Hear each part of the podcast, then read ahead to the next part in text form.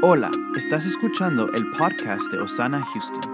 Osana Houston es una iglesia para todos, transformando vidas a través del amor y la generosidad. Aquí conversamos sobre los mensajes del domingo del pastor Edwin Guerra. Dios los bendiga, buenos días. Si nos está viendo por las redes, gracias por vernos de esa manera. Estamos hablando este domingo en un título llamado Me rindo. Y es un llamado a lo que Dios nos ha llamado y lo que el Evangelio en realidad nos ha llamado a todos es al arrepentimiento y qué es lo que eso significa para nosotros como los cristianos. Y el llamar a las personas al arrepentimiento es la razón que Cristo Jesús tuvo que venir acá a la tierra. La razón que Jesús tuvo que venir era porque el mundo no tenía otra manera de salvarse. El arrepentimiento es a lo que Jesús vino. Quiero que sepa, Jesús no vino a darle a usted una mejor vida. Jesús vino para que usted se arrepintiera y tuviera un regalo de vida eterna. Luego ese regalo de vida eterna nos lleva a dar buenos frutos y hacer buenas obras en Cristo Jesús.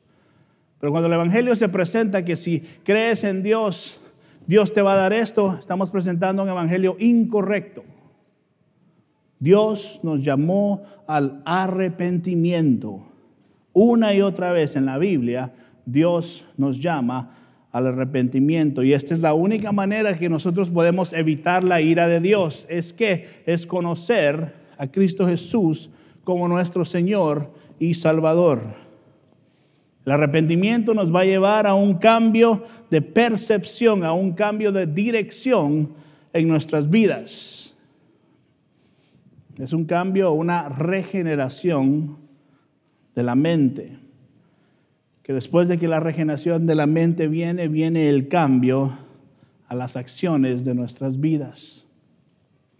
Vaya al libro de Lucas si tiene su Biblia, por favor. Vamos a empezar en el capítulo 13. Vamos a leer verso 1 al 5. Estamos en Lucas 13, verso 1 en adelante.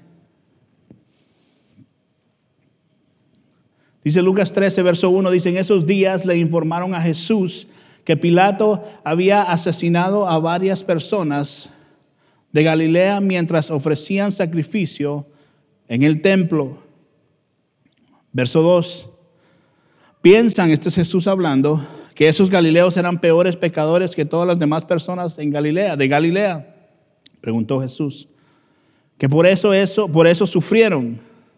Verso 3, Jesús dice, de ninguna manera, y ustedes también perecerán a menos que se arrepientan de sus pecados y vuelvan a Dios. Jesús le agrega la historia en el verso 4 y dice, ¿y qué piensan de los 18 que murieron cuando la torre de Siloé les cayó encima? Dice, ¿acaso eran los peores pecadores de Jerusalén? Jesús, verso 5, responde, no. Y les digo de nuevo, una segunda vez, a menos que se arrepientan, ustedes también, ¿qué dice? Perecerán. En estos versos aquí no hay excusas en estos versículos. Jesús menciona dos veces a lo que Él vino y lo que nosotros tenemos que hacer y es arrepentirnos. Dice, si no te arrepientes, morirás. Si no te arrepientes, perecerás. Jesús está siendo claro con esto y espero que hoy como iglesia entendamos que el arrepentimiento genuino es un estado o una acción continua en nuestras vidas, no es un momento o un evento único o singular en nuestras vidas. No quiere decir que porque yo pasé al frente un día y lloré lágrimas y alguien dijo, pasen al frente todos los que quieran recibir a Jesús, y usted lloró esas lágrimas y se comprometió con Cristo Jesús, que ahí se acabó el arrepentimiento continuo de su vida. Usted no es salvo solo por esa acción. Usted demuestra que es salvo con una, una actitud continua de arrepentimiento. La Biblia dice que por frutos los conoceréis. Por frutos, por sus frutos los conoceréis. Es necesario que usted y yo vivamos una vida de arrepentimiento continuo. Jesús nos llama al arrepentimiento. Miren lo que dice Romanos capítulo 12, verso 1 al 2, por favor. Verso 1 dice, por lo tanto, amemos hermanos, dice, amados hermanos, perdón, les ruego que entreguen su cuerpo a Dios, dice, por todo lo que Él ha hecho a favor de ustedes. Que sea, que dice, un sacrificio vivo y santo. La clase del sacrificio que a Él le agrada. Esa es la verdadera forma de adorarlo. Quiero que sepa que la adoración no solamente es cantarle unas canciones a Jesús, sino es que nosotros entreguemos nuestras vidas a Jesús. Es una manera de mostrarle a Dios que estamos dándole el sacrificio de alabanza y rindiéndonos para adorarlo. Verso 2, no imiten las conductas ni las costumbres de ese mundo, de este mundo. Déjeme volver a repetir esto otra vez. No imiten las conductas ni las costumbres de este mundo. Más bien dejen que Dios, ¿qué dice? Los transforme en personas nuevas al cambiarles la manera de qué dice? De pensar. Entonces aprenderán a conocer la voluntad de Dios para ustedes, la cual es buena, agradable y perfecta. ¿Alguna vez ha oído usted a alguien decir, no sé cuál es la voluntad de Dios para mi vida? Normalmente, entre más joven la persona, más seguido oímos eso de los jóvenes. Entre más viejos, como que llegamos al entendimiento un poquito más. Pero normalmente todos hemos dicho, no sé cuál es la voluntad de Dios en mi vida.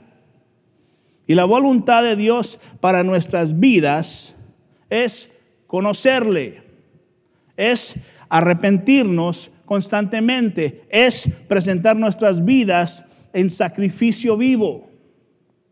Es constantemente reconocer que Dios es un Dios santo y yo no soy santo. Eso me lleva al entendimiento que yo necesito de Cristo Jesús todo el tiempo. Arrepentimiento. Esto no lo dije yo, se lo voy a leer. Esto lo dijo Charles Spurgeon y dijo esto, el arrepentimiento es un descubrimiento de la maldad del pecado, un dolor por haber cometido el pecado y la decisión de abandonarlo. Se trata en efecto de un cambio de mentalidad, dice, de carácter muy profundo y práctico, que hace que el hombre ame lo que una vez odió y odie lo que una vez amó.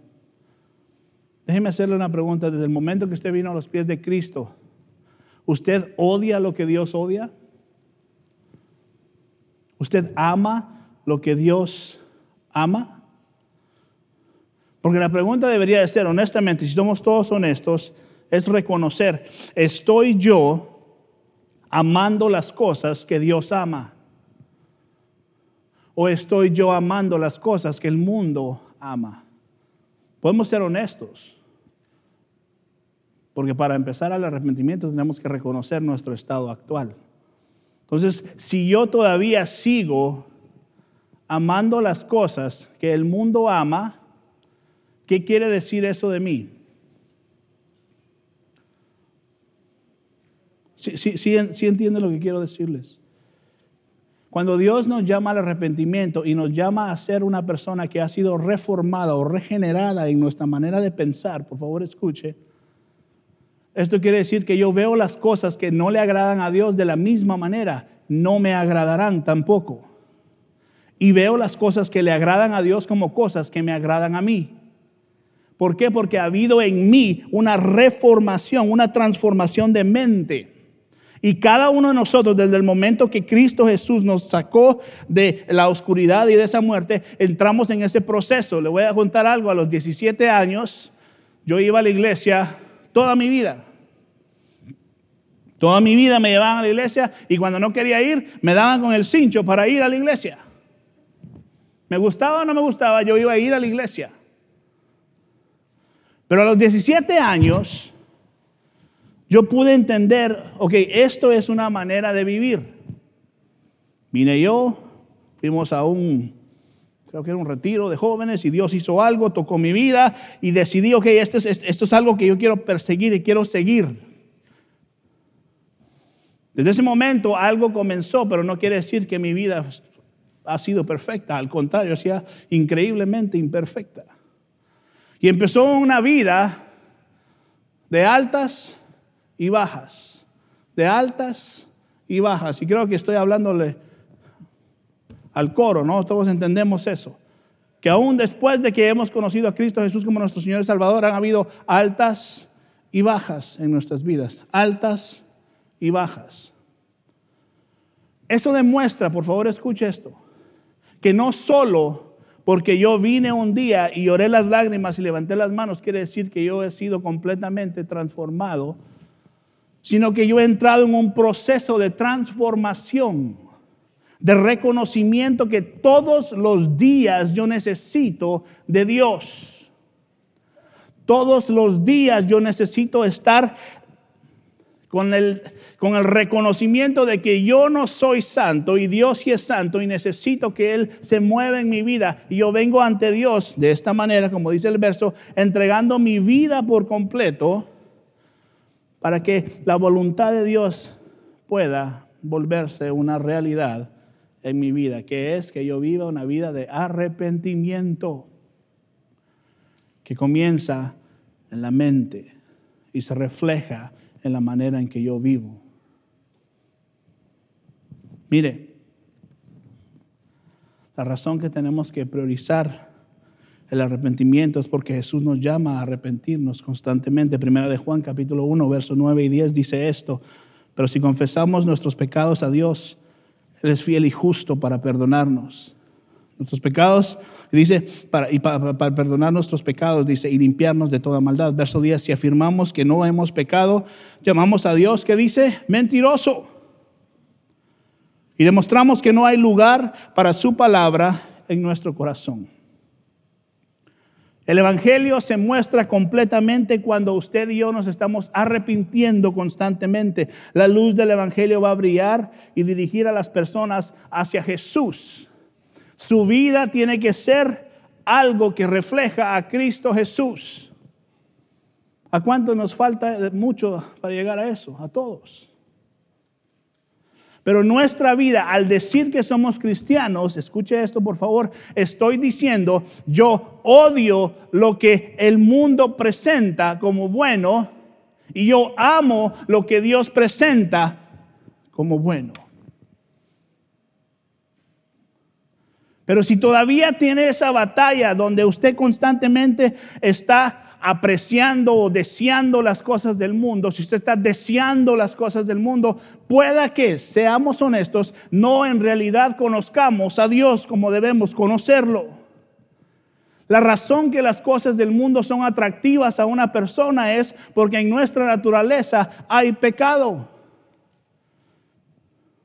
Si usted deja de orar, si usted deja de leer la palabra, si usted deja de hacer las cosas que lo acercan a Dios, mire, no pasa mucho tiempo al momento que usted ya está metido de donde Dios lo sacó.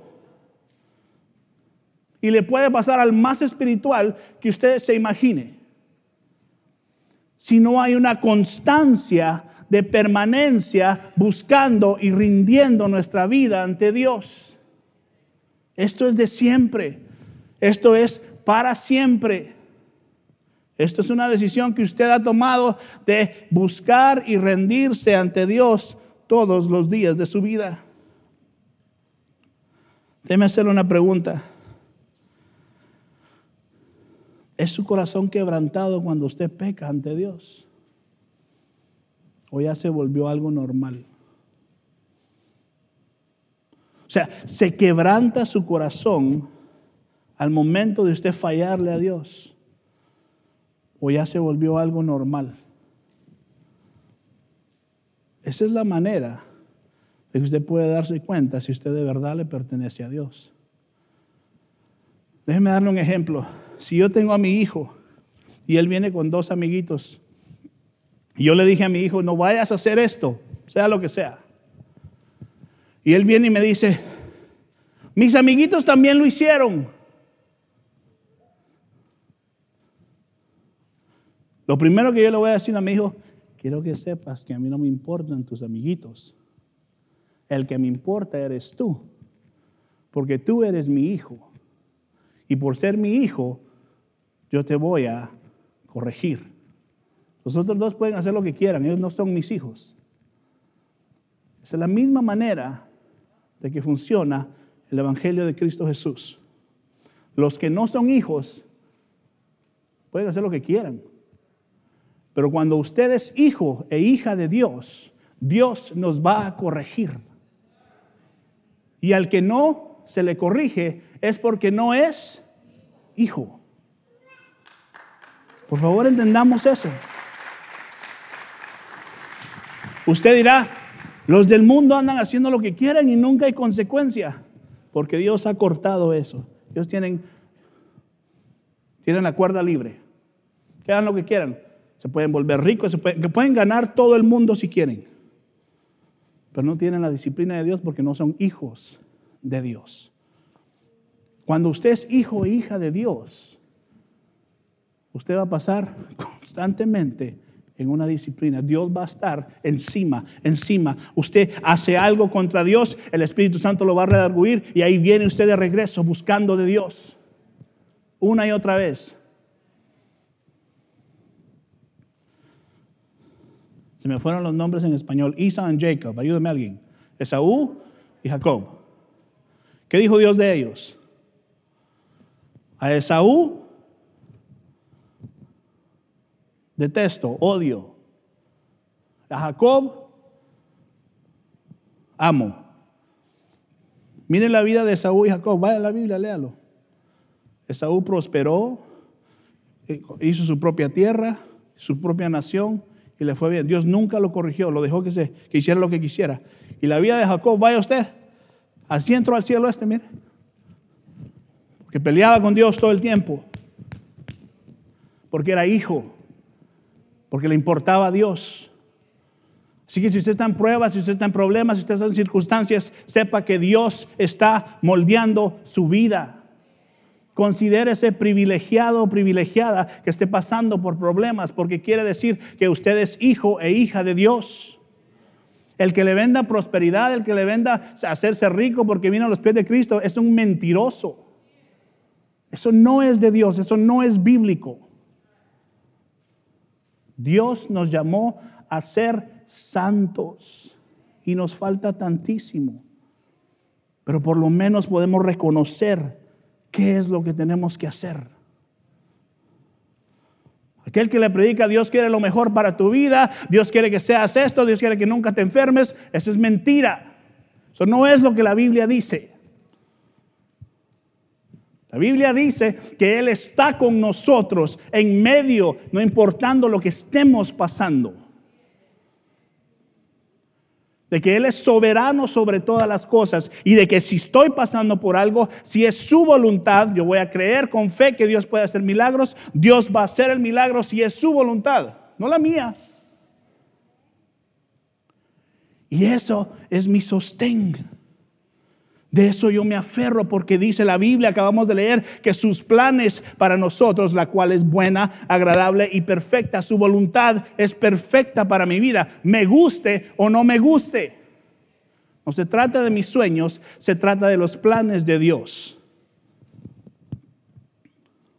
Devuelvo a preguntar, ¿se quebranta su corazón al pecar contra Dios? Salmo 51, 17 dice, el sacrificio, Salmo 51, 17, el sacrificio que sí desea es un espíritu quebrantado. Dice, tú no rechazarás un corazón arrepentido y quebrantado, oh Dios. El arrepentimiento es una parte vital, esencial de la vida cristiana. El arrepentimiento nunca se siente bien y si se siente bien lo está haciendo mal. Porque tiene que estar quebrantado de corazón. Señor, he pecado contra ti y solo contra ti he pecado, oh Dios, dijo David. Reconoció que su pecado afectaba su relación con Dios.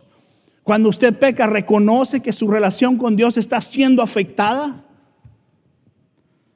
Miren lo que dice Joel capítulo 2, versos 12 y 13. Verso 12, por eso dice Dios, el, el Señor dice, vuélvanse a mí ahora. Mientras, ¿qué dice? Mientras haya tiempo. Entregue su corazón, dice. Entréguenme su corazón. Acérquense, dice, con ayuno, llanto y luto. No se desgarren la ropa en su dolor, sino desgarren sus corazones, dice. Regresen al Señor su Dios, porque Él es misericordioso y compasivo, lento para enojarse o lento para la ira y lleno de amor e inagotable, dice. Está deseoso de desistir y no de castigar. Necesitamos entender que mi arrepentimiento, nuestro arrepentimiento tiene que venir de un corazón genuino David entendía que su pecado lo separaba directamente con Dios. Cuando pecamos, pecamos contra Dios y contra nadie más. Por favor recuerde, Dios es santo y nosotros no.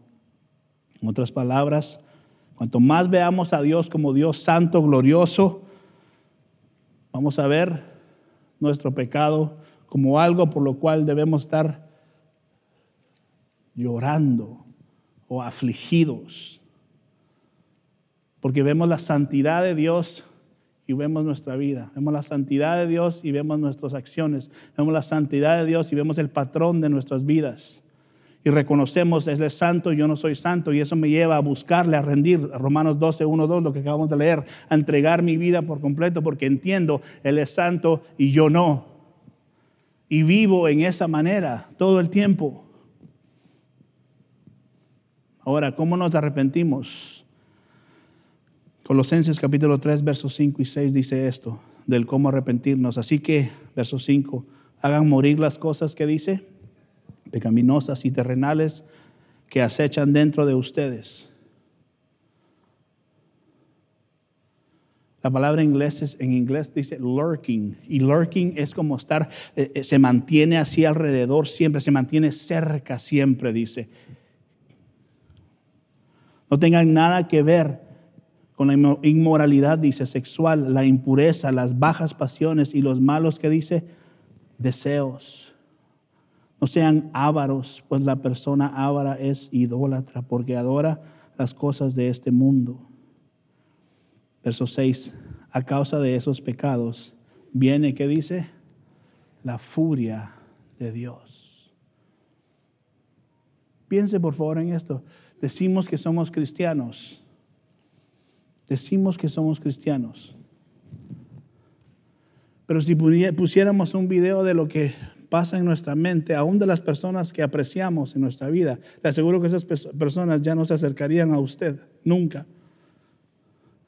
Porque no hemos renovado nuestra mente, no hemos transformado nuestra mente. Y para que eso suceda constantemente, yo tengo que estar arrepintiéndome ante Dios y reconociendo que le necesito a Él. Primera de Juan 1.9 dice, pero si confesamos nuestros pecados a Dios, Él es fiel y justo que dice, para perdonar nuestros pecados y limpiarnos de toda maldad. Él es justo, Él es justo, Él es digno, Él todavía está dispuesto. Usted y yo estamos acá, quiere decir que hay tiempo todavía. El arrepentimiento, en el arrepentimiento, perdón, tenemos que reconocer plenamente la magnitud de nuestro pecado. ¿Puede entender la grandeza de su pecado usted? Que no pudimos nosotros pagar por nuestro pecado, sino que Dios mismo tuvo que mandar a su Hijo Jesús a que hiciera lo que usted y yo no podíamos hacer. ¿Entiende la grandeza del pecado en el cual nosotros estábamos? Que Jesús mismo tuvo que venir y pagar el precio el minimizar la naturaleza pecaminosa que hay en cada uno de nosotros, ha llevado a la iglesia al estado en el cual se encuentra. Ha llevado a los cristianos al estado en el cual nos encontramos muchas veces, donde medio buscamos de Dios por no entender la grandeza, la magnitud del pecado que hay en nosotros. Si usted le da rienda suelta a ese pecado, Dios nos ayude. Pero gracias a Dios que nos ha dado una manera de ya no vivir de esa manera. Y se llama el arrepentimiento y la fe en Cristo Jesús, que lo que Él hizo en la cruz del Calvario por nosotros es suficiente para que usted tenga acceso ante el reino, ante el, trono de Dios. Termino con esto. Dejemos de intentar de hacerlo nosotros mismos con buenas acciones, con buenas obras, buenas dádivas. Abandonemos toda esperanza que nos lleve a que nosotros mismos tratemos por nuestras buenas acciones o por nuestras buenas intenciones, podemos salvarnos a nosotros mismos. El único que puede salvarnos es Cristo Jesús. El único que puede salvarnos es Cristo Jesús. Solo a través de Jesús, escuche esto, podemos tener una relación correcta ante Dios. Jesús restaura la relación que está quebrantada entre yo y el Creador de los cielos. Jesús es el mediador que viene y hace todo lo que yo no podía hacer y ahora tengo acceso a través de Cristo Jesús a una relación íntima con el Padre. Termino con esto. Jesús dijo esto. Mateo 11, 28 al 30 dice, luego dijo Jesús, vengan a mí todos los que estén cansados. Lleven cargas pesadas, dice, y yo les daré descanso. Por favor, escuche esto. Si nos mira por las redes sociales o si está acá, por favor entienda esto. No tenemos que seguir con lo mismo que usted ha estado batallando. Piensen en las cosas que causan que su vida no tenga una relación con Dios correcta. ¿Cuánto tiempo lleva en eso? Eso solo usted y Dios lo sabe. Pero ¿cuánto tiempo va en lo mismo? Un patrón de desobediencia ante Dios. Jesús está diciendo, vengan a mí todos los que estén cansados lleven cargas pesadas y yo les daré descanso. Verso 29, pónganse mi yugo, dice, déjenme enseñarles porque yo soy humilde y tierno y de corazón y encontrarán, dice, descanso para el alma. Viva una vida que está segura de su salvación. Viva una vida que está segura de su eternidad. Nunca más dudando de lo que Dios ya ha hecho por usted. Porque el que Dios llama, Él llama y lo justifica. La obra que Dios ha comenzado en cada uno de nosotros, ¿qué va a suceder? Dice la Biblia, no digo yo, dice la Biblia que Él la terminará.